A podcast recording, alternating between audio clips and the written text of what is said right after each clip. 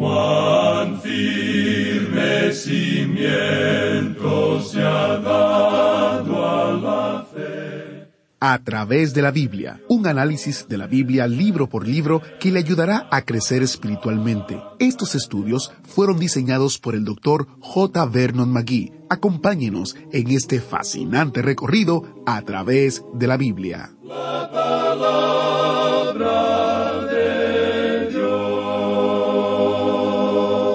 Lo que quedó de la oruga comió el saltón, y lo que quedó del saltón comió el revoltón, y la langosta comió lo que del revoltón había quedado.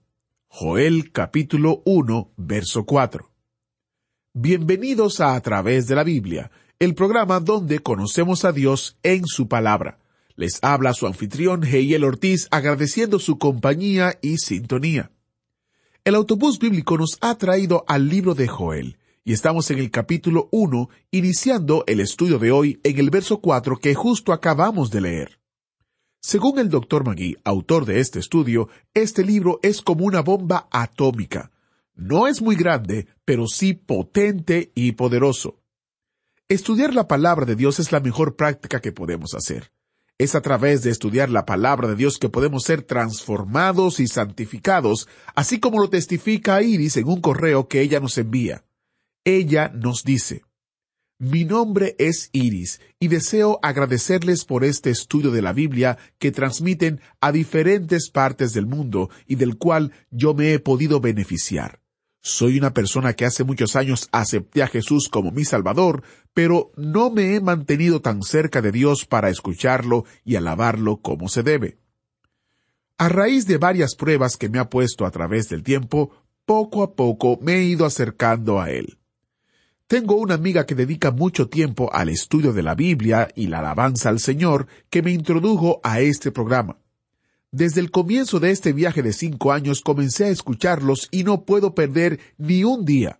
Me ha edificado tanto en la palabra de Dios que ahora veo más claro el trayecto de este recorrido que todos tenemos que hacer con la guía de nuestro Señor.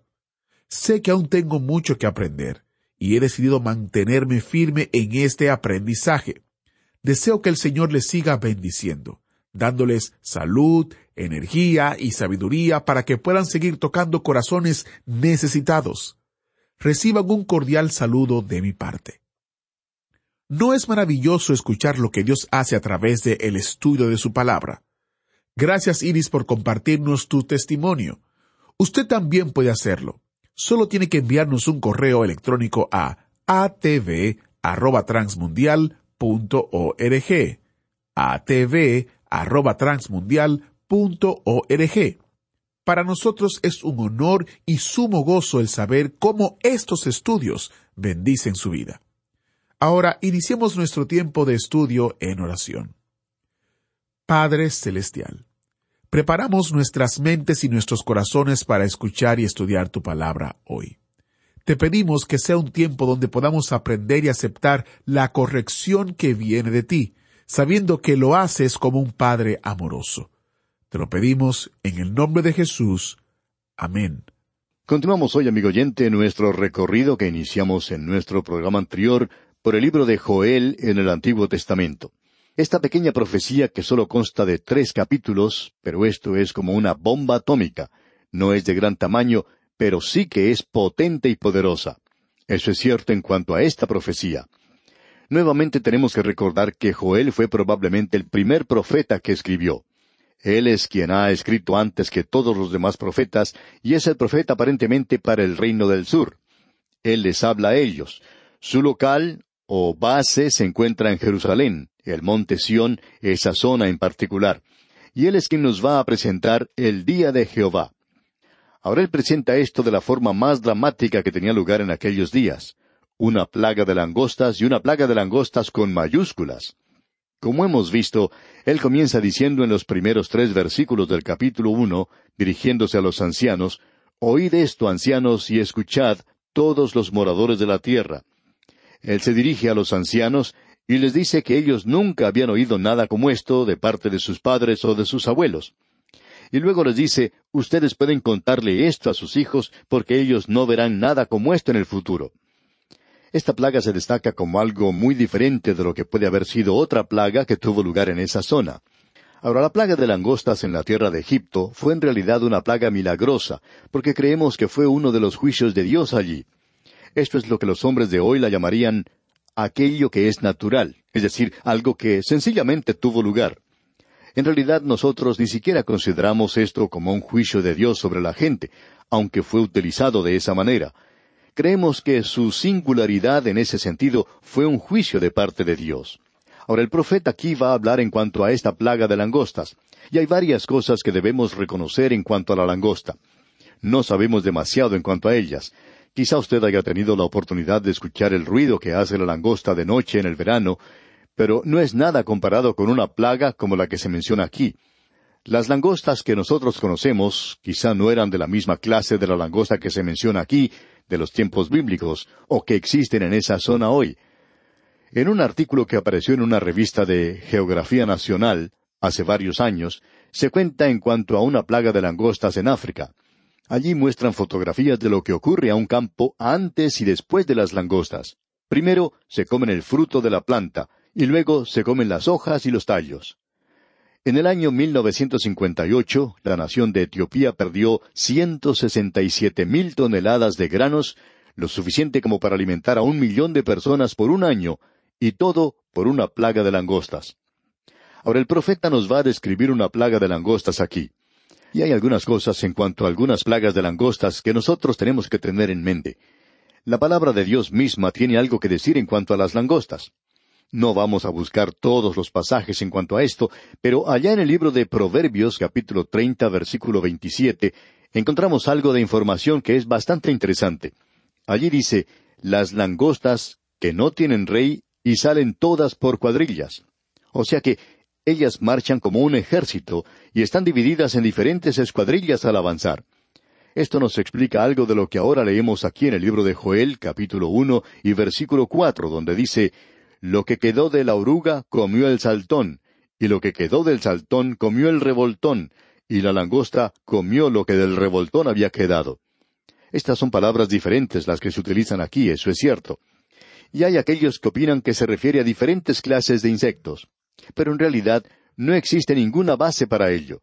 Cuando se habla de la oruga, en realidad está indicando la acción de comer, y la palabra langostas, arbe, quiere decir que hay muchos de ellos como un ejército, y que son migratorios.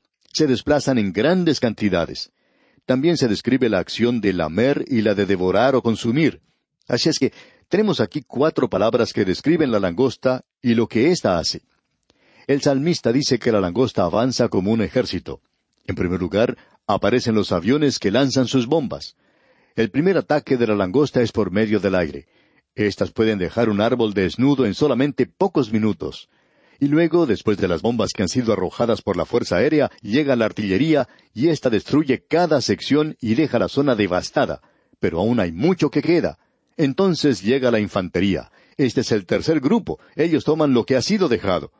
Y luego vienen aquellos que realizan las operaciones de limpieza y estos toman cualquier cosa que haya sido dejada diríamos que estos toman menos que los demás y muchos de ellos quedan a un lado del camino. Así es que tenemos aquí en realidad cuatro palabras que describen diferentes bandas o grupos de langostas y éstas se aproximan de la misma manera que lo hace un ejército. No tienen general, no tienen rey, no tienen ni tenientes ni sargentos, pero se comportan tal cual un ejército. Por doscientos cincuenta años, la isla de Chipre ha sido devastada por las langostas. Ahora, al israelita se le permitía comer de la langosta. Allá en el libro de Levítico, capítulo uno, versículo veintidós, leemos Estos comeréis de ellos, la langosta según su especie, el langostín según su especie, el argol según su especie, y el agab según su especie. Las langostas fueron utilizadas por Dios como un castigo, pero creemos que la plaga que se menciona aquí en el libro de Joel fue una plaga que podríamos llamar algo natural, aunque no ha habido nunca antes nada como esto. No creemos que haya sido necesariamente un juicio, un castigo, sino más bien una advertencia para la gente. Era una advertencia para la nación. Tenemos aquí al primer profeta que escribió en la época de Elías, y Elías era una advertencia para el reino del norte. Y ahora este hombre, de una manera muy dramática por cierto, Joel, está advirtiendo al reino del sur en cuanto a un juicio, en cuanto a un castigo que se aproxima. Y Joel se apartará del castigo local, y este ha sido el método de todos los profetas, de salir de una situación local y avanzar entonces hacia el futuro, hacia el día que viene, o sea, el día de Jehová. Ahora no sabemos si tendremos tiempo hoy para escuchar esto del día de Jehová. Queremos dedicarle todo un programa a esto. Es uno de los términos más mal entendidos y aún así uno de los más importantes en las Escrituras. Joel fue el primero en utilizarlo, y él presenta de una manera muy clara lo que es. Así es que, después de él, todos los profetas lo único que tienen que hacer es mencionarlo, y ellos simplemente lo podían llamar aquel día, aquel día que viene, y eso lo veremos más adelante. Ahora tenemos algo más aquí. Cuando una plaga de langostas llega, se lleva todo lo que está a la vista. La forma de actuar que tiene la langosta es la de llevar todo lo que encuentra en su camino. Amigo oyente, como vamos a ver más adelante, esto nos lleva al día de Jehová que comienza con el período de la gran tribulación y por supuesto que nos estamos adelantando un poco. Pero, ¿cómo comienza el período de la gran tribulación? Comienza con los cuatro jinetes del Apocalipsis, una paz falsa. Después de eso comienza una guerra. Luego, después de eso, viene un hambre. Y después de eso llega ese jinete de la muerte, el jinete montado en un caballo amarillo de muerte. Aquí podemos apreciar un paralelo tremendo porque durante el período de la gran tribulación no serán literalmente langostas, sino que será algo mucho peor que va a pasar a través de la tierra, y no solamente sobre esa tierra, sino a través de todo el mundo, y el mundo será devastado completamente cuando el Señor Jesucristo regrese a la tierra para establecer su reino. Ahora esto hace de esta profecía algo realmente sobresaliente. Hemos visto aquí que tenemos cuatro clases diferentes de langostas. De paso deberíamos decir algo más, y es que quizá alguien quiera reprendernos por utilizar este término de paso. Hay muchos que quieren saber qué es lo que queremos decir con esto. Bueno, amigo oyente, es solamente una expresión que utilizamos cuando estamos cambiando de tema o estamos retrocediendo para hablar de algo que deberíamos haber dicho antes.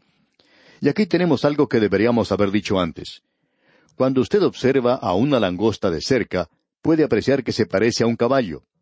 Y en el libro de Apocalipsis, digamos de paso, se menciona que estos jinetes se parecen a langostas. Son langostas fuera de lo común, por cierto. Y acabamos de utilizar esa expresión otra vez y esperamos que usted nos perdone, amigo oyente, por utilizarla nuevamente. Es solo una expresión idiomática. En todo caso, confiamos, amigo oyente, que usted entienda que no estamos leyendo alguna novelita buena aquí. Simplemente estamos hablando de lo que tenemos ante nosotros, la palabra de Dios y las notas que esperamos que usted también tenga. Tratamos de enseñar lo que la palabra de Dios dice y la experiencia nuestra, y eso es todo lo que estamos tratando de hacer. Muy bien, siguiendo entonces adelante, veamos lo que dice el versículo cinco del capítulo uno de Joel. Despertad, borrachos, y llorad, gemid, todos los que bebéis vino, a causa del mosto, porque os es quitado de vuestra boca.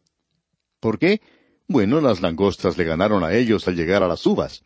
Ellas habían comido todo lo que había en esos viñedos y no habrá más vino para los borrachos. El hombre que era un alcohólico en aquel día va a encontrarse a sí mismo curándose antes de lo que pensaba porque no habrá ningún vino para beber. Aquí al principio de la caída de la nación se nos revela cuál era el gran pecado. Nuevamente debemos decir que era la borrachera. En nuestros días podemos ver que ocurren graves accidentes de tránsito a causa de la bebida. Una persona que piensa que está ejerciendo su propio derecho de beber y manejar causa un accidente que provoca la muerte de una familia entera. Amigo oyente, no estamos entrando a la política o cosa por el estilo aquí, sino que estamos estudiando la palabra de Dios. Y cuando nos habla algo en cuanto a la borrachera, vamos a tener que hablar de eso, porque eso es lo que Dios está diciendo. Y cuando él habla en cuanto al rey, siendo un borracho, entonces vamos a hablar en cuanto a las borracheras que tienen lugar en las grandes capitales de este mundo, porque según se dijo hace algún tiempo, allí tienen lugar grandes fiestas donde se consume gran cantidad de bebida. Hay comentaristas reporteros que informan que muchos de los legisladores se emborrachan y luego se pasan decisiones al pueblo que por cierto parecen que han sido hechas por personas que no estaban pensando muy bien. Ahora aquí leemos Despertad, borrachos, y llorad, gemid. La embriaguez está comenzando a destruir el fundamento de esa nación al mismo principio. Y de paso digamos que este es el único pecado que mencionará Joel. Él no menciona la idolatría para nada, ese gran pecado que hizo caer a esta nación, o sea, el volverse de Dios a los ídolos, porque ellos aún hacían profesión de adorarle a Él. Y aquí en el versículo seis de este capítulo uno de Joel tenemos algo también bastante dramático. Y dice, Porque pueblo fuerte e innumerable subió a mi tierra, sus dientes son dientes de león, y sus muelas muelas de león. Estos pequeños insectos, las langostas, pueden destruir un árbol grande, pueden pasar a través de un gran campo y devorar todo lo que encuentran a su paso y dejar ese terreno completamente vacío. Uno puede apreciar estas langostas en bandas que pasan sin nadie que las guíe, sin rey, pero aquí se presentan y en la mayoría de los casos lo vemos como un castigo de parte de Dios.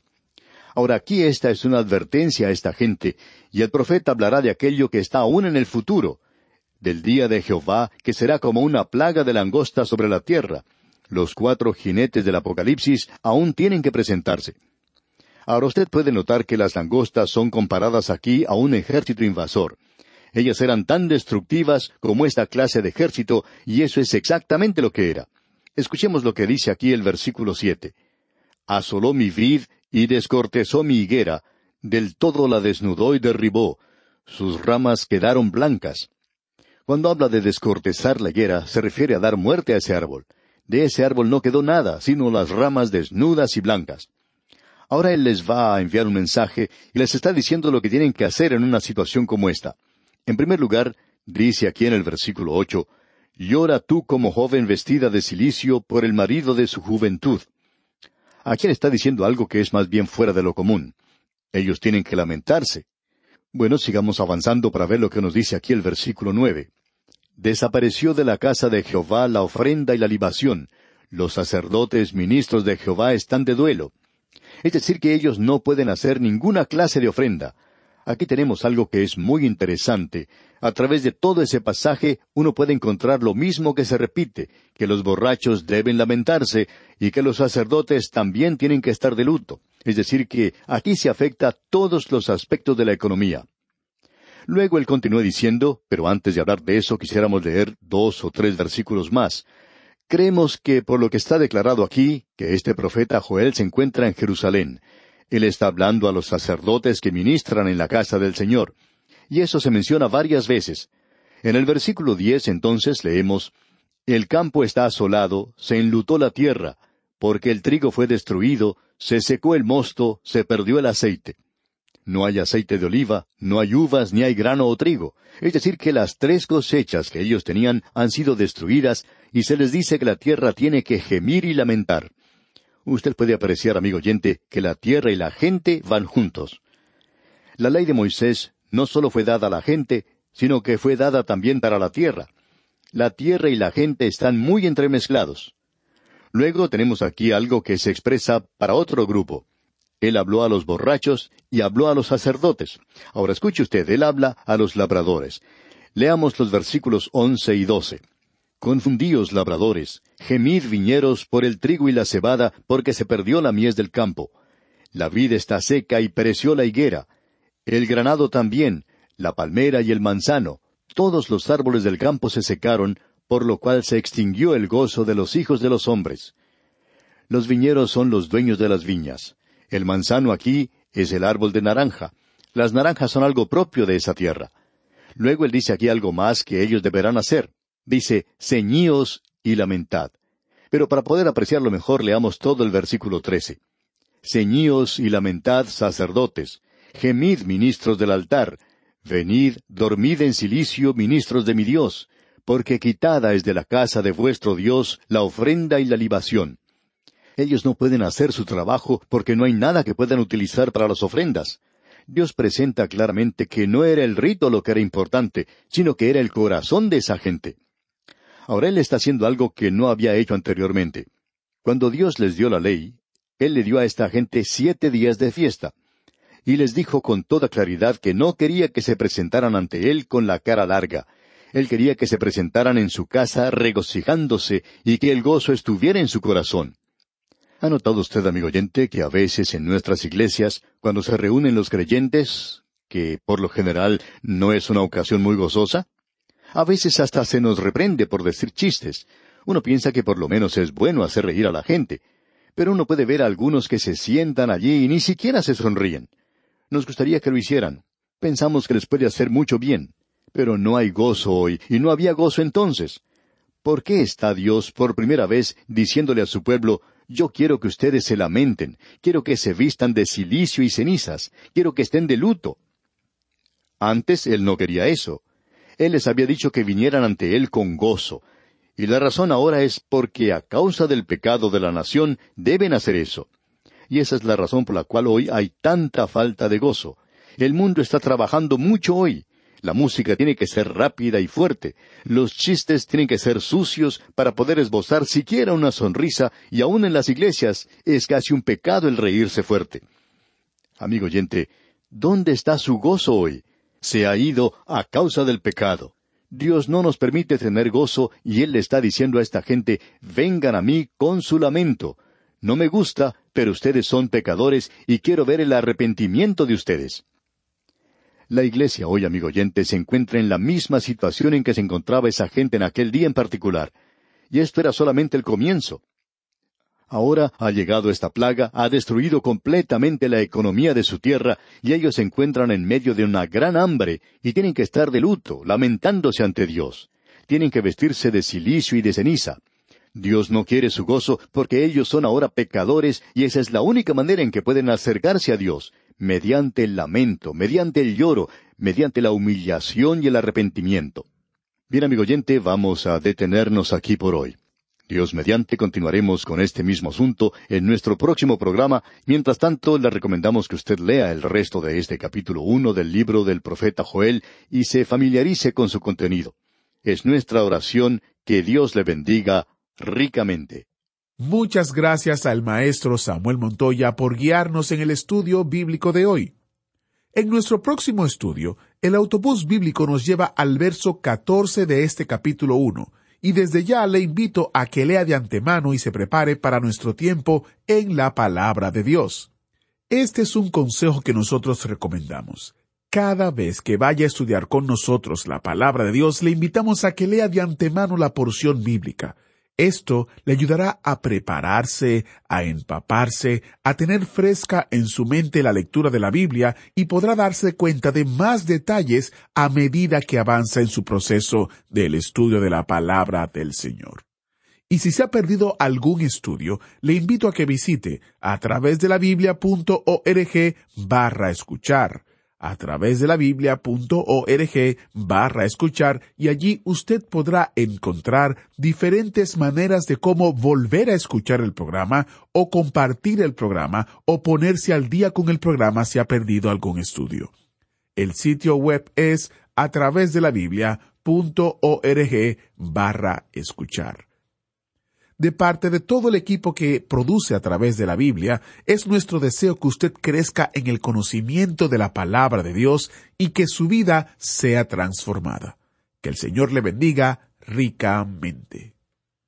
Agradecemos que nos acompañara en el estudio de hoy. Le invitamos a que visite nuestro sitio en internet a través de la biblia.org. Ahí puede suscribirse para recibir las notas y bosquejos de lo que estamos estudiando y noticias del ministerio. También encontrará la variedad de libros y materiales gratuitos que tenemos para usted. El sitio es a través de la biblia.org. Todo lo que hacemos es posible gracias al Señor y a personas como usted que se unen a nosotros en la obra de llevar la palabra entera al mundo entero. A través de la Biblia es una producción de Radio Transmundial.